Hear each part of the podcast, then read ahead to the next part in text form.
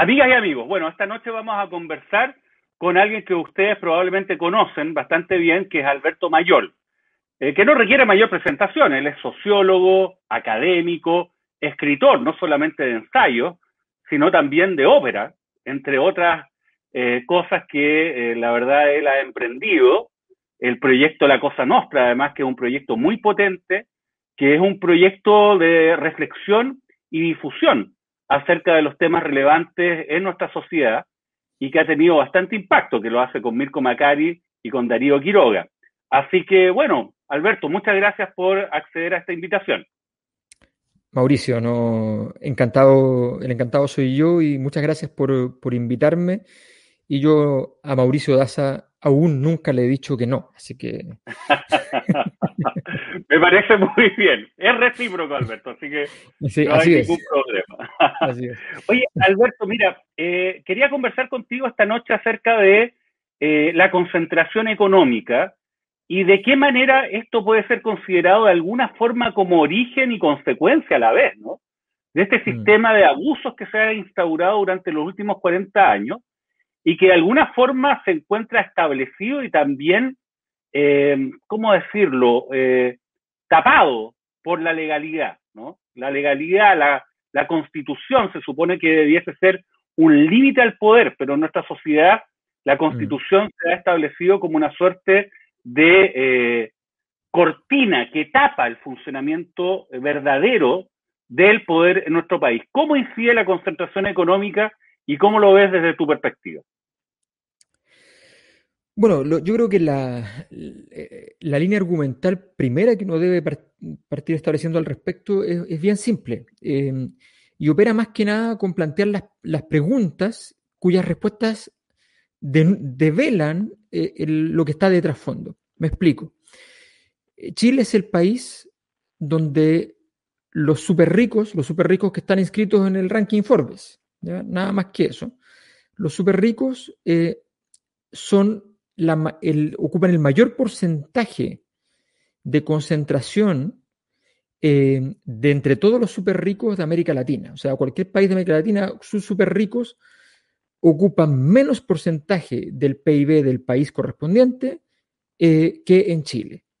Y ocupan mayor cantidad de población, o sea, hay más súper ricos y ocupan más porcentaje del PIB que en cualquier país de Latinoamérica. Simplemente la pregunta es, ¿eso puede ser una casualidad? No puede ser una casualidad. ¿Qué puede estar generando necesariamente no una cosa, muchas? Y como son muchas cosas, requieren una estructura, eso que llamamos en sociología un orden. Y ese orden tiene que tener algún nombre, tiene que tener alguna característica. Y ese orden en Chile nosotros lo denominamos, obviamente, un orden neoliberal.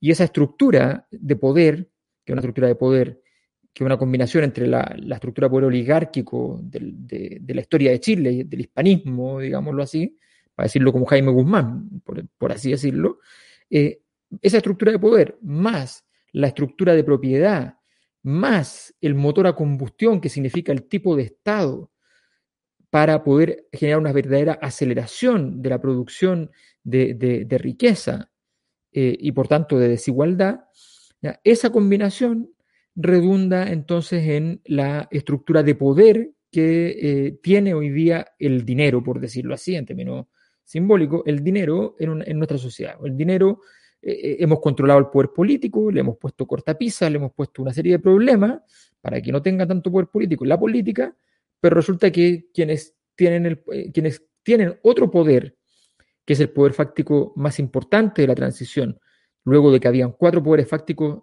ya nos queda solo uno y en forma monopólica, que es el poder eh, económico. Los, otros poderes fácticos son mucho más, mucho, más, mucho más débiles y algunos prácticamente inexistentes, aunque a la gente le guste pensar lo contrario.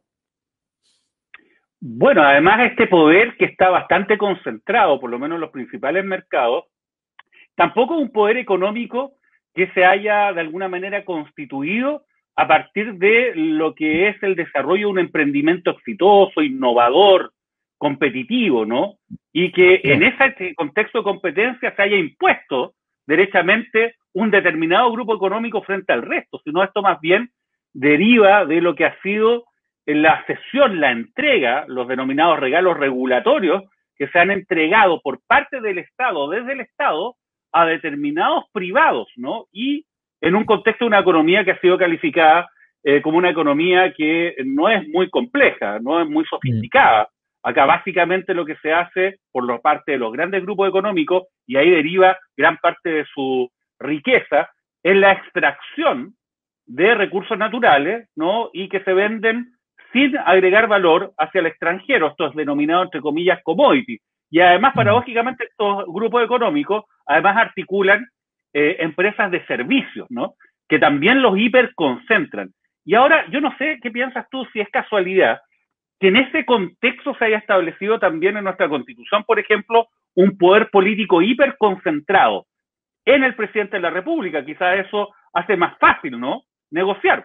No tienes que negociar con muchos órganos, con muchas unidades, ¿no? Que tienen distribuido el poder político, sino concentras todo el poder político en determinados mm. grupos, en un presidente, en partidos políticos que están contados con los dedos de una mano, que concentran el poder y así también los puedes capturar eh, más fácilmente, ¿no? Sí, y, de hecho ese, ese último punto, eh, nosotros solemos vincularlo a la problemática de la relación con el Congreso. Pero, pero nos fijamos poco, por ejemplo, y ningún alcalde reclama, y voy a explicar por qué, en la falta de poder político real que tienen los alcaldes. Los alcaldes tienen todas las funciones, todas, y no tienen un peso. El 9% del presupuesto de la nación en Chile se va a los municipios. El estándar mundial, como promedio mundial, está sobre el 20%. Hay países que constitucionalmente han determinado que sobre el 25% vaya a los municipios. Son municipios que tienen capacidad de poner, de poner la bala donde han puesto el ojo, ponen, ponen la plata donde les importa.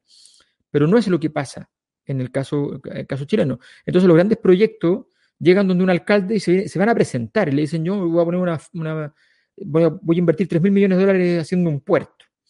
Entonces el alcalde dice, ah, mire, qué interesante, qué, qué, buena idea, qué sé yo, qué bueno que empiece la conversación. No, no, nosotros ya terminamos la conversación, estamos, venimos a avisarle porque ya hablamos con, el ministro, el presidente. Eso es lo que pasa. Eso es lo que pasa. Entonces, está esa dimensión, la dimensión, la dimensión estrictamente eh, de carácter eh, político, pero hay una, dimensión que efectivamente tiene que ver con la, la tendencia a la concentración como forma de resolver las, las, problemáticas, de dirimir las problemáticas. Y si bien eso tiene una cierta eficiencia, eh, cierta eficiencia ejecutiva, no la tiene en términos de la posibilidad de producción de legitimidad. Estoy hablando simplemente, no estoy hablando en términos de los ideales de justicia, estoy, hablando simplemente de que no produce legitimidad. Eso por un lado. Y por otro lado, lo que tú decías muy, muy importante, ¿ya? Chile es un país con escasísima innovación, con escasísima innovación.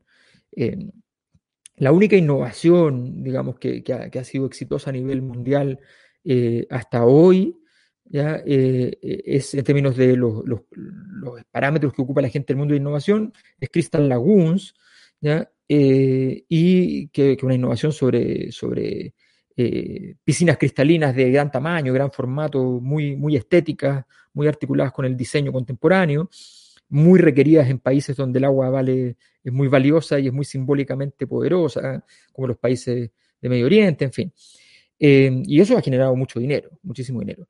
Eh, y, en general no hay innovaciones que uno pueda decir, eh, que, uno pueda decir que son de, mucha exportación. Eso es, eso es bastante problemático porque es evidente que el mundo que viene tiene más que ver con ese tipo de, con, con, nuevas formas de, innovar y sobre todo digitalmente.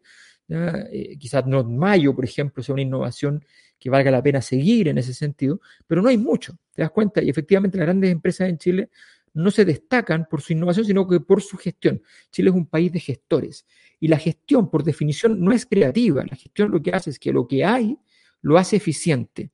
Y la eficiencia no es un valor per se. Eso es algo interesante que hay que entender y es que los países a veces necesitan menos eficiencia. Menos eficiencia. Integrar al resto de la población, a la población que no está integrada, no es un acto de eficiencia, es un acto de eficacia. Es ineficiente muchas veces integrar a muchas personas, porque es caro y es difícil, pero eso no significa que esté mal. Bueno, en las innovaciones tú has señalado algunos ejemplos, Pero yo diría que la mayoría de innovaciones, por lo menos las que yo he podido observar, tienen que ver con algo que es bastante paradójico.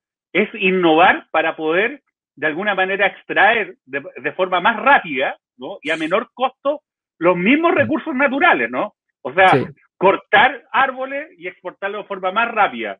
Eh, explotar una mina y extraer el mineral de forma más rápida y colocarla de una manera más, entre comillas, rentable en los determinados mercados, pero no se agrega valor a nada de eso. Y eso es un problema. Ahora, lo que tú señalas yo creo que es relevante, porque también tiene, eh, yo diría que un impacto respecto a un fenómeno que eh, vivimos en las regiones, sobre todo acá en Magallanes, que es el tema de la centralización, porque finalmente las políticas públicas se diseñan y se implementan desde el poder central y son absolutamente ajenas eh, ciegas ¿no? a la realidad de los territorios. Entonces, tú de repente implementas políticas públicas y también las vas diseñando eh, de la misma forma, por ejemplo, para Arica, que para Osorno, que para Magallanes, que para cualquier lugar, cuando la realidad ¿no? de estos territorios es muy disímil. Entonces, ¿de qué manera tú ves que concentración se vincula y es funcional de alguna manera al concepto de centralización? Bueno, Mira, eso, eso que tú tocas es, un tema que es poco, poco sexy, pero, pero es impresionante. O sea, está lleno de regiones, lleno de regiones, sobre todo las extremas, donde hay muchos subsidios habitacionales que nunca se ocupan, que, que sencillamente no dan los precios del lugar, de la zona, para que puedan ocuparse, para que puedan efectivamente postular personas de modo realista y efectivamente les sea un aporte para la posibilidad de obtener entonces una nueva vivienda. Eh, hay subsidios, por ejemplo, como los que se, los que se han hecho respecto a la, posibilidad de implementación de energías solares en los hogares. Eh, esa, implementación, Chile es el país con mejor sol del mundo, el mejor sol del mundo. No hay ni un otro país del mundo que tenga las condiciones de, Chile. Pues bien, resulta que en Chile eh, las políticas públicas al respecto están, son políticas públicas que formalmente se ven súper buenas. Fomento a la instalación en los hogares de paneles solares. Fantástico. Eh, y eso, ese fomento está ah, supuestamente eh, provisto de una cantidad de recursos muy importante. Y es verdad, está provisto esos recursos. Se gastan nunca, porque es casi imposible cumplir las condiciones, los requerimientos.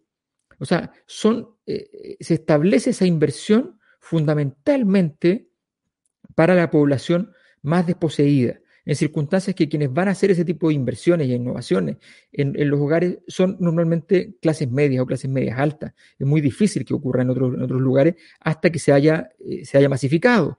Son cosas obvias que ocurren en todos los mercados. Estos expertos en los mercados no lo saben. Yo lo único que creo en ese sentido, y que es muy sorprendente, es que eh, esta economía de mercado era es además muy falsa. Y te lo digo porque lo he vivido y tú como abogado, un abogado incómodo, probablemente también lo has vivido. Yo lo vivo porque yo muchos de mis proyectos de investigación los he financiado con privados. Y yo llegaba a empresas a proponer un proyecto de investigación y resultaba que me pasó varias veces que el gerente general de una compañía grande lo aprueba y se lo rechaza el directorio por motivos ideológicos. El directorio sin saber nada del proyecto lo rechaza cuando se entera que se va a hacer. Y el gerente general, que se supone que es el que sabe de la acción ejecutiva de la empresa, ¿ya? y tiene el mandato para hacer aquello y para saber lo que es mejor para la empresa, lo había aprobado. Entonces la pregunta es, ¿qué razón hubo allí? O sea, Chile es un país donde los empresarios se manejan con razones ideológicas para ver a quién apoyan, para ver qué cosas compran. ¿Eso, eso, eso, es, eso es libre mercado? O sea, por favor. Entonces, tú me contarás una cantidad de historias respecto a abogados que son contratables y que no son contratables por los empresarios. ¿Eso es libre mercado? ¿Eso ocurriría en, en Nueva York? Eso no va a ocurrir en Nueva York. Los abogados pueden trabajar para quien sea.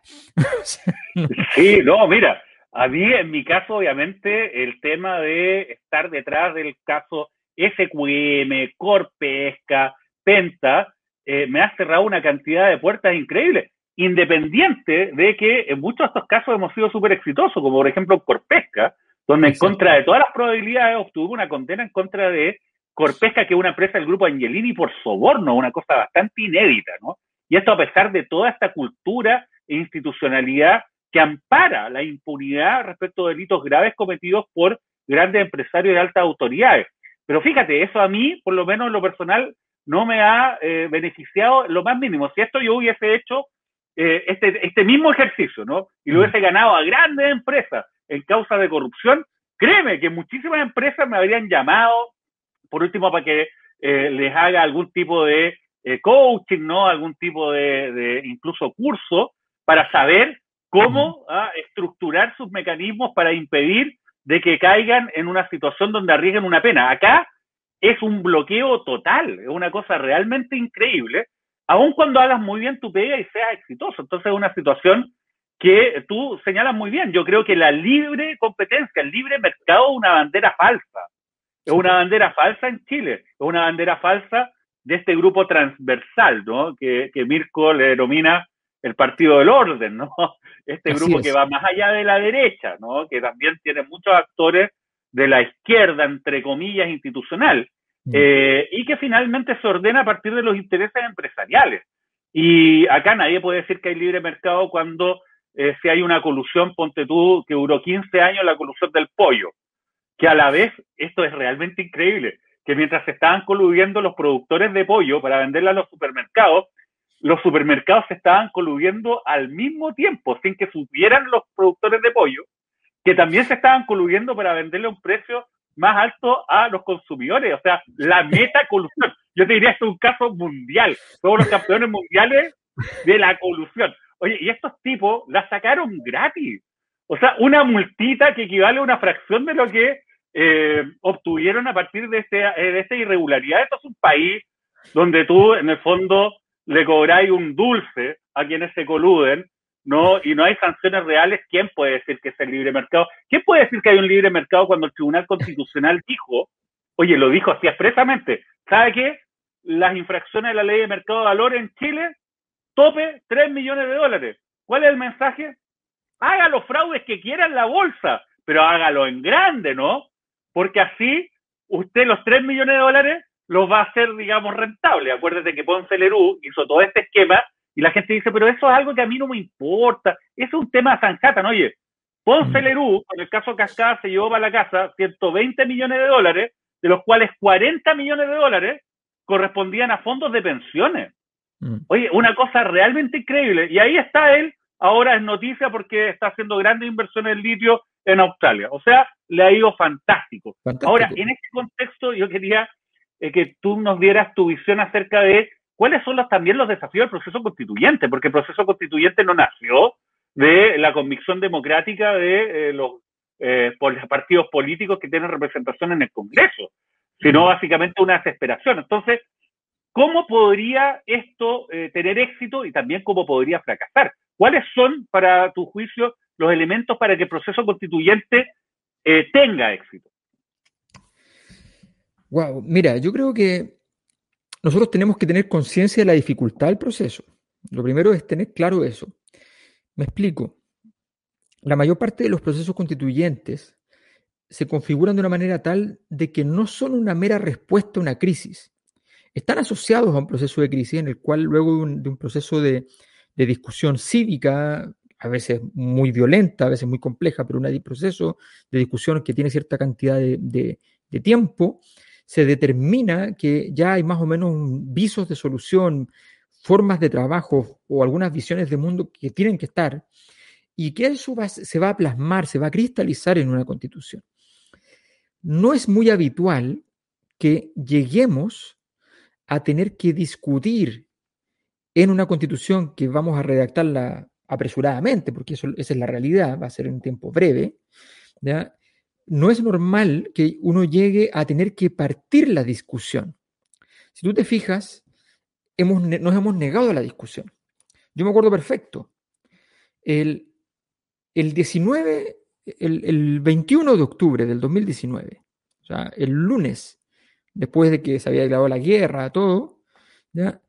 Eh, eh, el sistema político, el Partido del Orden, eh, declaraba sistemáticamente, está claro el diagnóstico, no necesitamos más diagnóstico, ahora tenemos que ponernos a trabajar en la solución. ¿Cuál era el diagnóstico? ¿Cuál era el diagnóstico? No había ningún diagnóstico porque justo antes nos decían que el problema no existía. El presidente había dicho que esto era un oasis nadie de, este partido del orden, nadie de la izquierda de la exconcertación había salido a decir, oye, no, no, esto no, no es un oasis. No, porque parte del oasis era, era eso. Yo tuve una exitosísima presentación en una feria del libro internacional donde expliqué el caso chileno. Me iba a una, mesa pequeña, me sacaron de la mesa pequeña, me llevaron a la mesa principal. Eh, finalmente hice la exposición final de toda la feria del libro y, y llega el embajador chileno y me reta. Y me reta por las cosas que estoy diciendo sobre Chile. En la época de la nueva mayoría. Estoy hablando de Michelle Bachelet. Y me reta porque yo, resulta que, entonces yo le digo, a ver, usted me está retando porque yo llegué invitado a una mesa chica y terminé siendo la conferencia principal de la feria. Y porque tenía que estar 20 minutos y estuve dos horas. Usted me está diciendo eso, que Chile debería tener menos tiempo en esta cosa. Usted no sabe hacer su pega, le dije. Entonces, eh, ¿por qué? Porque había roto el oasis, porque no estaba diciendo lo que había que decir. Bueno, ese fenómeno, y esto ocurrió ahora y ocurrió antes. Bueno, ese fenómeno es la, es la clave, es entender que no hemos querido hacer la pega de ponernos a trabajar en serio respecto a las respuestas que se requieren y al diagnóstico de base, más allá de decir, no sé, es la desigualdad, es como tres tips. No, necesitamos un diagnóstico, un diagnóstico es una cosa mucho más complicada. Eh, y en ese contexto, diagnosticar todos los, los, nudos gordianos de este asunto, todas aquellas cosas que hay que pegarle un hachazo para cortar ese nudo, es clave. Yo creo que tenemos un desafío grande. Por eso es muy importante que tengamos en, la, constituyente personas que sepan resolver, no solo en términos técnicos, sino que también en términos de habilidad política, de saber cómo, cómo producir una salida, una solución a, las problemáticas que se vayan planteando. Va a, ser un, va a ser un ejercicio muy importante de madurez de Chile y tenemos que tomarnos muy en serio y ojalá salir jugando lo mejor posible.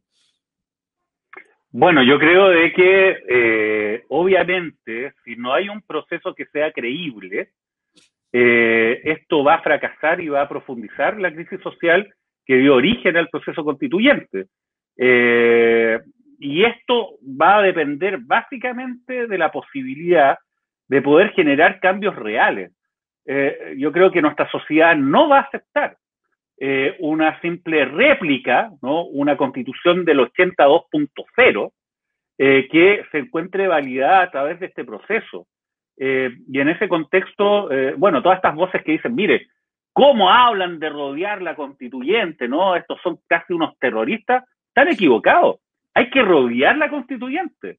Rodear la constituyente no significa que haya una turba de personas con antorchas y una, y una, digamos, hacha ahí, una guillotina, para cortar cabezas afuera del lugar donde funciona. Lo que significa rodearla es que la ciudadanía esté atenta, que pida rendición de cuentas a quienes sean electos para estar ahí y que obviamente haya una atención respecto de lo que ahí se discute para tratar de desmontar lo que van a intentar varios, que es armar una cocina, ¿no? ¿Ah? Armar un, un Senado también 2.0, entre comillas, para los efectos de alguna manera llegar a estos acuerdos, entre comillas acuerdos, eh, para los efectos de cambiarlo todo sin cambiar absolutamente nada. Y en esto se nos juega la estabilidad del país. Acá muchas personas pensaban que la paz social estaba garantizada, sobre todo los grupos económicos, bueno, que se han beneficiado y han profundizado ese modelo de abuso. Pero la paz social en ninguna sociedad, y eso tú lo sabes mejor que nadie, es gratis, ¿no? Mm. Y hay que pagar un costo. Y si pagas barato una paz social, vas a tener una paz social mala. Una paz social que es inestable, de mala calidad. Tienes que pagar el precio de una paz social, porque sin esto tú no puedes mm, realizar ni levantar ningún tipo de modelo, ni político ni económico que sea sustentable. Entonces yo creo que es muy importante y a mi juicio, esto solamente va a poder nacer desde el mundo independiente, ¿ah? ojo, eh, porque la verdad que los partidos políticos los tradicionales a lo menos han demostrado que de alguna manera están capturados ¿no? por el gran poder económico y que además no solamente eh, no han resuelto el problema, han sido parte del problema y lo han profundizado. Mm. Claro, lo que pasa es que los partidos políticos tienen atrofia funcional de ciertas cosas que hace mucho rato que no hacen y por tanto todos los problemas los resuelven igual. Para decirlo de modo menos elegante, lo que a fuerza de tener martillos, todos los problemas son clavos para ellos. Eh, y, eso, evidentemente, lo único que hace es profundizar las dificultades que, estamos, hablando. Yo creo que efectivamente hay una conciencia que es fundamental en todo esto. Y creo que en ese sentido también hay un aprendizaje que la izquierda debe hacer. Em, creo que lo fundamental es entender que la disputa que está en juego es una disputa de poder y no de poder simbólico ya. Yo entiendo que, lo único que teníamos para disputar poder muchas veces era el poder más bien simbólico, era la sensación de, vamos a decirlo como Julito Martínez, el triunfo moral. ¿ya? ya llega el momento en el cual necesitamos un, triunfo que, sea, eh, en términos ejecutivos, que sea eficaz, que sea potente. Eh, y ese es el triunfo que, hay que, hay que producir. Y un triunfo como ese significa también no ganar todas las pelotas, porque no puedes ganarlas todas. significa también entender que la única forma de triunfo en política es también entender hasta dónde la contraparte obtiene algo, algo. Eh, algo, como lo obtuvo la concertación respecto a la derecha, que la derecha tuvo súper claro que tenían que pasarle algo. Eh, ahora tenemos que hacerlo de otra manera, pero también con, una lógica en la cual efectivamente se, se, logre distribuir el poder. Y, ojo, no poner cortapisas a la política que terminen en el aumento del peso de del poder de actores no políticos. Muchas veces se toman medidas diciendo hay que prohibir esto, prohibir esto otro, prohibir aquí, prohibir allá, a los funcionarios públicos, aquí a los políticos y qué sé yo, esta supervisión, y lo único que hace eso es aumentar el poder de quienes operan en la sombra. Entonces hay que tener mucho cuidado, y ahí tiene que ver con muchas cosas de diseño de jurídico eh, en Chile que habrá que, que habrá que ir mejorando enormemente, y para eso la constitución es muy importante. Yo creo que la discusión que nos toca es indudablemente la más importante de la historia de Chile es la más importante porque es la primera vez que se rompe esta vieja tendencia chilena de decir Chile es un país inmaduro y las personas inmaduras no pueden tomar decisiones. Vamos a tomar nuestras decisiones y, la, y el gran tema es lograr producir decisiones que efectivamente nos hagan muy sustentables 20, 30, 40 años siguientes, entendiendo el, el, Chile que viene y el mundo que viene, el mundo, un mundo con mucha robótica, con, muy, con mucho menos empleo disponible, con una serie de dificultades que vamos a tener que ir resolviendo. Bueno, sin duda, ¿no? Hay que hacerse cargo del Chile del siglo XXI eh, bajo un esquema que es propio del siglo XIX, por lo menos la lógica, ¿no? En que opera nuestra constitución y nuestra institucionalidad.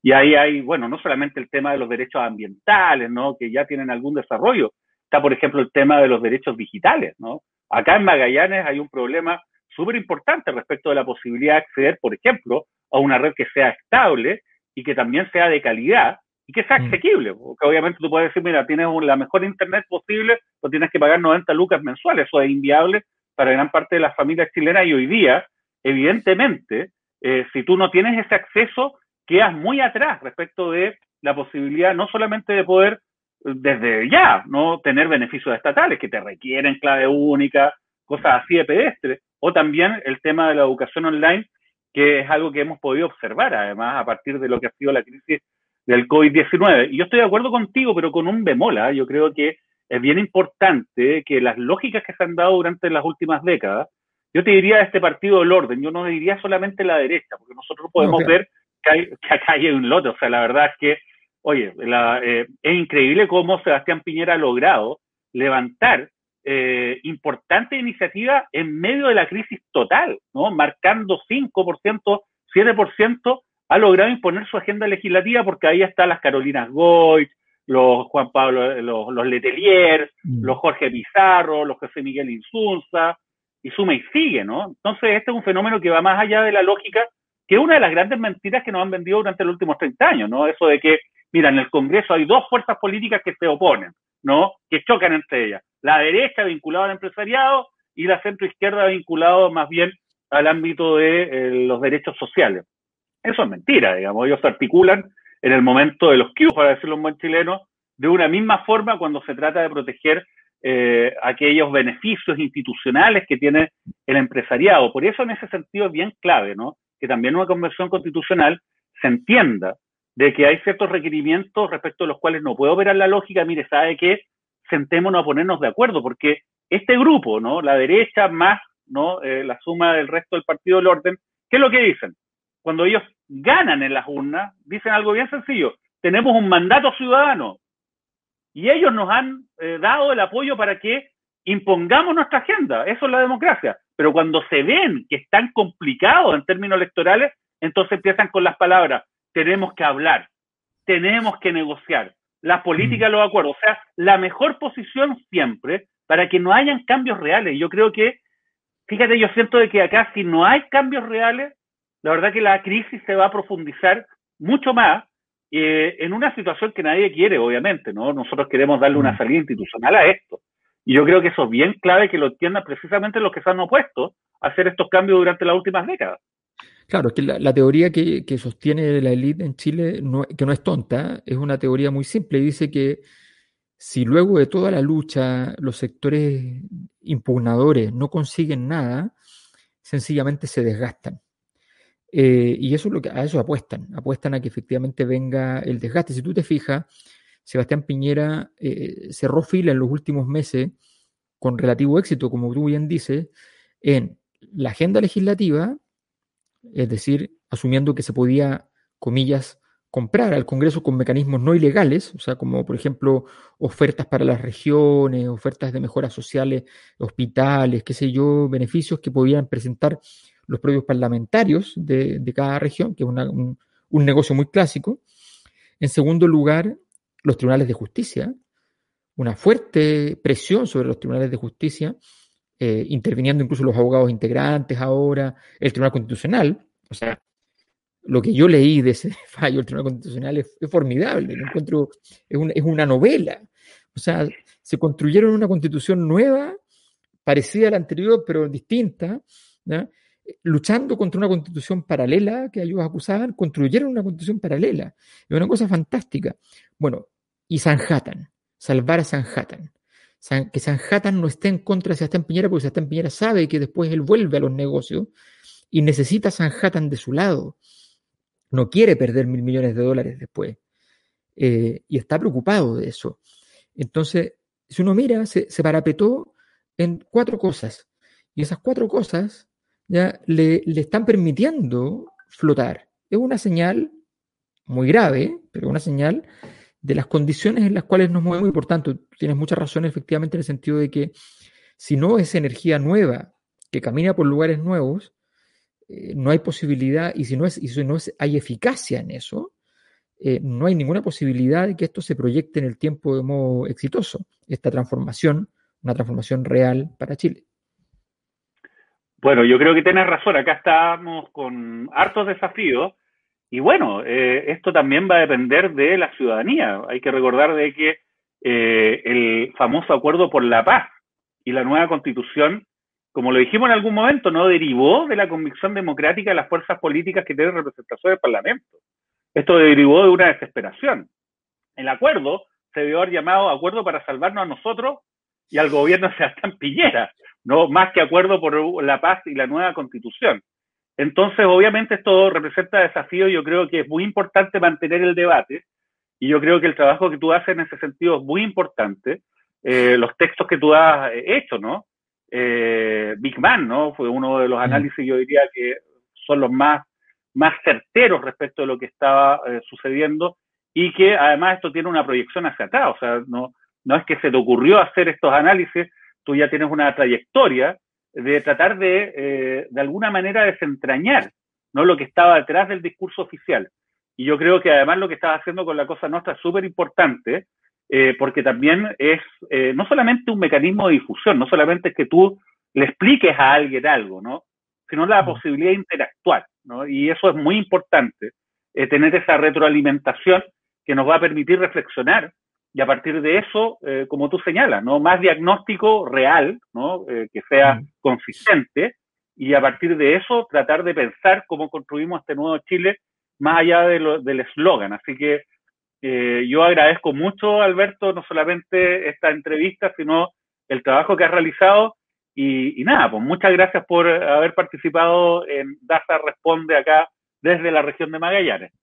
No, muchas gracias a ti, Mauricio. La verdad es que, bueno, tú sabes muy bien que yo soy muy admirador de tu trabajo eh, como abogado. También he tenido la, suerte de poder disfrutar de tus exposiciones eh, muy ilustrativas, muy sorprendentes, muy bien desarrolladas y desplegadas cuando te hemos invitado a los seminarios de la, de la Cosa Nostra. Eh, y la verdad es que creo que se van a requerir una, curatoría muy interesante en la Convención Constituyente y espero, honestamente, honestamente que, que, tengas un, lugar en, ella, porque me parece que efectivamente sería un aporte súper súper interesante. Creo que, creo que esa convención debe tener eh, de todo y, entre otras cosas, personas que conocen tan bien la trama del poder al interior de los, del mundo de la justicia, uno de los valores más importantes de las sociedades que no son solamente sobre tribunales, que tiene que ver con muchas cosas, pero que los tribunales es la última instancia finalmente de ese despliegue de la justicia en una sociedad, muchas veces con problemas al respecto. Eh, bueno, yo creo que eso es muy importante porque, porque hay una, porque uno de los pocos defectos que ha tenido todo este proceso para efectos de la renovación de la, de la historia de Chile está fundamentalmente en que a veces pecamos en la ingenuidad. Y yo creo que es importante saber también cuáles son las tramas que están en juego y por los juicios que tú has estado, evidentemente esas tramas las conoces y las conoces bastante, bastante bien. Muchas gracias por la invitación, Mauricio, y, muy amable, como siempre, de, poder eh, hacerme parte de, tus conversaciones. Gracias, nos estamos viendo. Chao, Alberto. Gracias, Mauricio.